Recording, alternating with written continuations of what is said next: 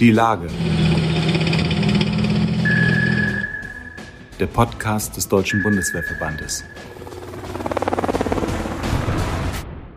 Guten Morgen, Herr General Spindler. Ähm, Sie waren in Ihrer letzten Verwendung Kommandeur des Ausbildungskommandos des Heeres der Bundeswehr und haben truppendienstlich insofern alle Ausbildungseinrichtungen des Heeres geführt. Außerdem habe ich nachgelesen, ähm, dass Sie sehr, sehr viele Orden aus verschiedenen Ländern bekommen haben. Können Sie mich da noch mal etwas weiter aufklären, welche Orden das gewesen sind und welche Wertschätzung Sie diesen Orden entgegenbringen? Ich habe für wahr äh, aus verschiedensten Ländern Orden äh, bekommen. Aus Frankreich, aus Belgien, aus Luxemburg, aus Amerika, aus Bulgarien. Und ich kann Ihnen sagen, dass mir jeder Orden viel bedeutet weil er auch immer verbunden war mit einer gewissen Tätigkeit, die ich äh, ausgeführt habe und wofür man mich dann ausgezeichnet hat. Und deswegen ist jeder Orden, egal ob es ein einfacher äh, Offizierorden ist oder ein Kommandeurorden, egal also von welcher Wertigkeit, jeder ist mir gleich viel wert. Und ich habe gelesen, Sie haben sogar den Orden der Ehrenlegion aus Frankreich bekommen, den höchsten Orden, den Frankreich vergeben hat. Den Napoleon äh, 1805 eingeführt hat für wahr. Das ist äh, die Ehrenlegion. Und auch da gibt es unterschiedliche Stufen. Da habe ich aber nur die einfachste Stufe des Ritters. Und wofür das? Für ähm, verschiedene Tätigkeiten, die ich sowohl als äh, Kommandeur der deutsch-französischen Brigade mit den französischen Kameraden in Afghanistan ausgeführt habe, äh, als auch äh, mich eingesetzt habe für die deutsch-französische Zusammenarbeit. Herzlichen Glückwunsch nachträglich. No, noch eine Frage zu Ihrer Verabschiedung im Beisein von dem ehemaligen Generalinspekteur von Kirchbach sogar. Ne? Was hat das Ihnen bedeutet? Wie Ihnen bekannt ist, ist meine Ablösung medienwirksam, sehr unfreundlich durch die damalige Verteidigungsministerin erfolgt aus dem Ausbildungskommando in Leipzig. Frau von der Leyen. Ich kenne aus meiner Bundeswehrzeit, 44,5 Jahre, eine ganze Menge an Generalen und auch Generalinspekteuren.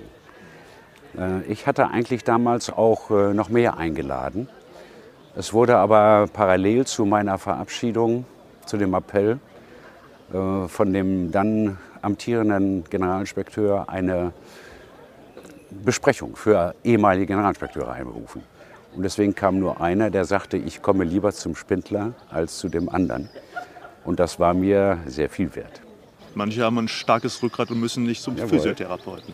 Jawohl. Wir sind jetzt hier in Bamberg bei Ihrem Landesverband, dem Landesverband Süddeutschland des Deutschen Bundeswehrverbandes. Und ähm, der Bundesvorsitzende, Herr Oberst Wüsten, hat gestern ein aktuelles Problem angesprochen, nämlich das Problem der Personalknappheit und auch das Personal das Problem der Personalgewinnung. Aus Ihrer Erfahrung, was würden Sie von der heutigen Tagung oder von der Tagung, die von Sonntag bis heute Dienstag gedauert hat, mitnehmen, wenn Sie noch in Ihrer früheren Verwendung als Kommandeur des Ausbildungskommandos des Heeres tätig wären?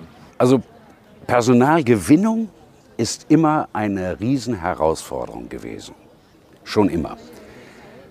Ob wir genügend Nachwuchskräfte im Bereich äh, des Heeres, der Luftwaffe, der Marine oder des Cyber-Informationsraums bekommen, hängt auch davon ab, wie attraktiv wir uns darstellen. Beispiel. Ich bin zur Bundeswehr gekommen als Wehrpflichtiger. Und ich wollte partout Wirtschaftswissenschaften studieren. Zivil. Und als ich dann erfuhr 1973, dass es jetzt auch Bundeswehruniversitäten gibt, die mir dieses Studium anbieten, dann habe ich gesagt, Mann, dann verpflichte ich mich auch auf zwölf Jahre. So, es muss also attraktive Dinge geben, die einem nicht nur während der Bundeswehrzeit helfen, sondern auch nach der Bundeswehrzeit eine zivile Tätigkeit aufnehmen lassen können. Und ich glaube, das ist der entscheidende Knaller, dass wir etwas anbieten, was uns attraktiv genug macht.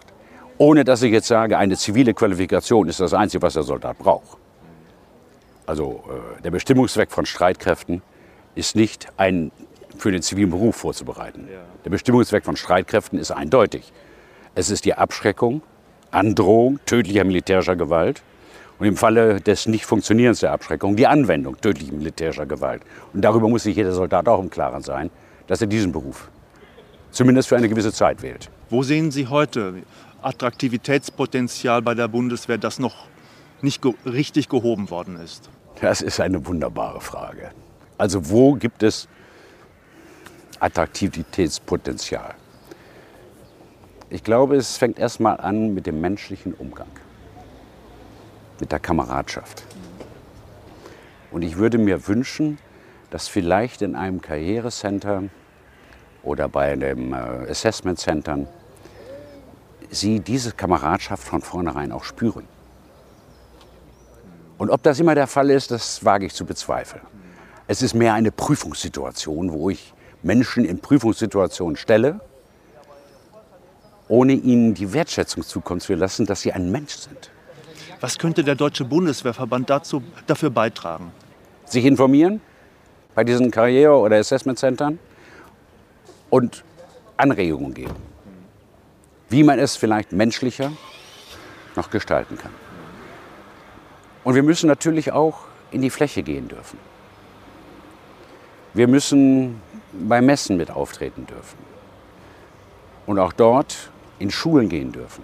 Und auch dort kommt es darauf an, nicht nur Sicherheitspolitisches zu vermitteln, sondern das Menschliche zu vermitteln.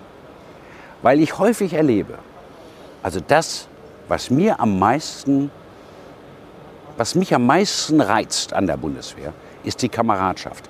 Und die muss ich vorher mal erlebt haben. Sie hatten ja vorhin kurz angesprochen, dass Sie hier nicht nur Erfahrung haben bezüglich der Bundeswehr, sondern auch der französischen Streitkräfte. Hm, trauen Sie sich ein Urteil zu, was die Franzosen möglicherweise besser machen, was die deutsche Bundeswehr bei der Werbung von Nachwuchs als Vorbild betrachten und nachahmen könnte?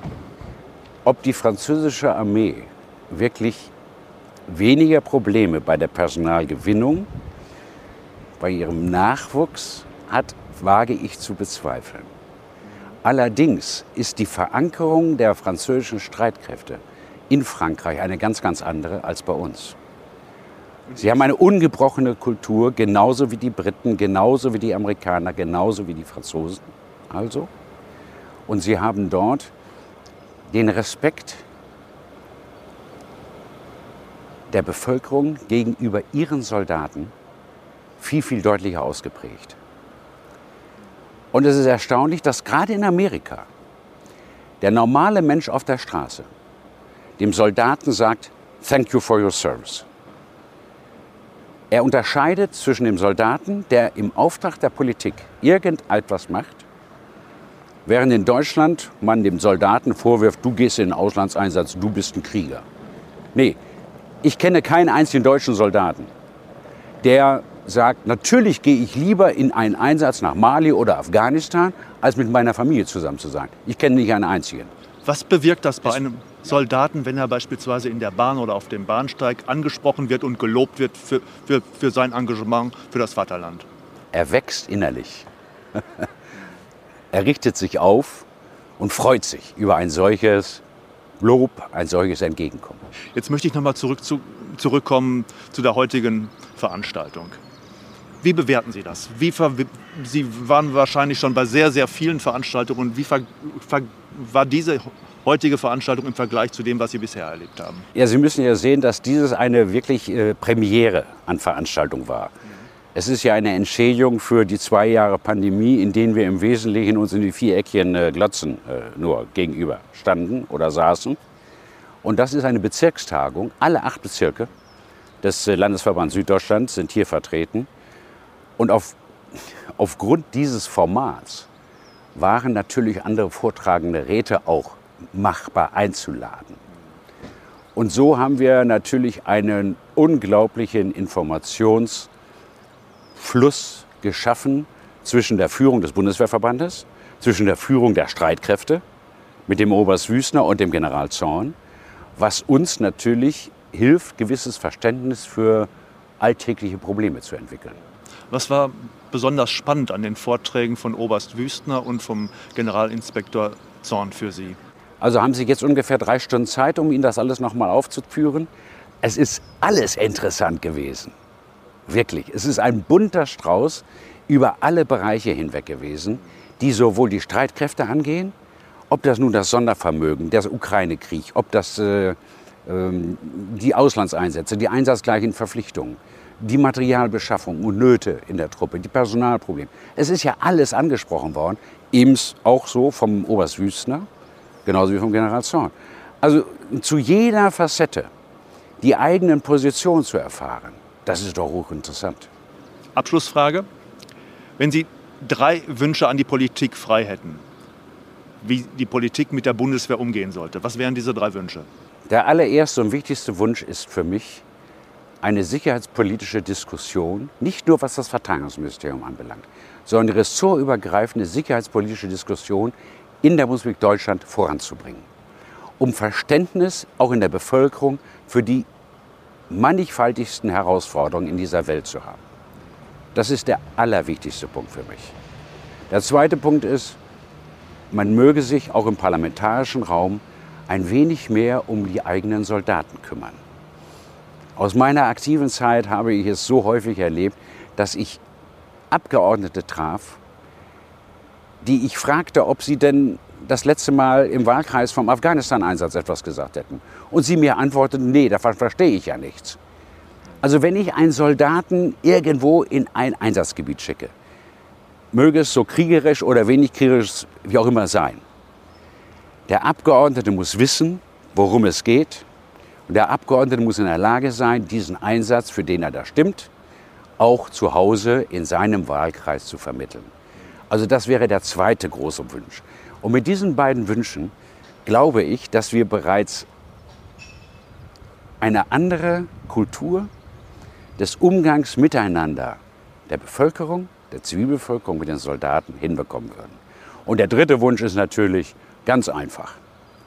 100 Milliarden Sondervermögen ist nur ein Bruchteil von dem, was das Fähigkeitsprofil vorgibt aus dem Jahre 2018, 2020. Also 211 Milliarden bräuchten wir danach, um erst einmal richtig ausgestattet zu sein. Und dann brauchen wir die 2 Prozent. Das heißt, wenn die 100 Milliarden aufgebraucht sind, bitte ich die Politik darum, auch wirklich auf die 2 Prozent zu gehen und nicht 2026 steil abzufallen. Haben Sie Hoffnung, dass diese drei Wünsche erfüllt werden? Sie haben gesagt, es sind Wünsche. Ja, ja. Und ich hoffe das sehr. Ich bin ein unverbesserlicher Optimist, sonst könnte ich nicht Soldat gewesen sein. Ich muss Vertrauen in die Menschen haben. Und dieses Vertrauen habe ich natürlich auch erstmal grundsätzlich in die gewählten Vertreter der Politik. Also wünsche ich mir das. Herr General Spindler, ganz herzlichen Dank für das Gespräch und Ihnen alles Gute. Danke gleichfalls. Ich auch.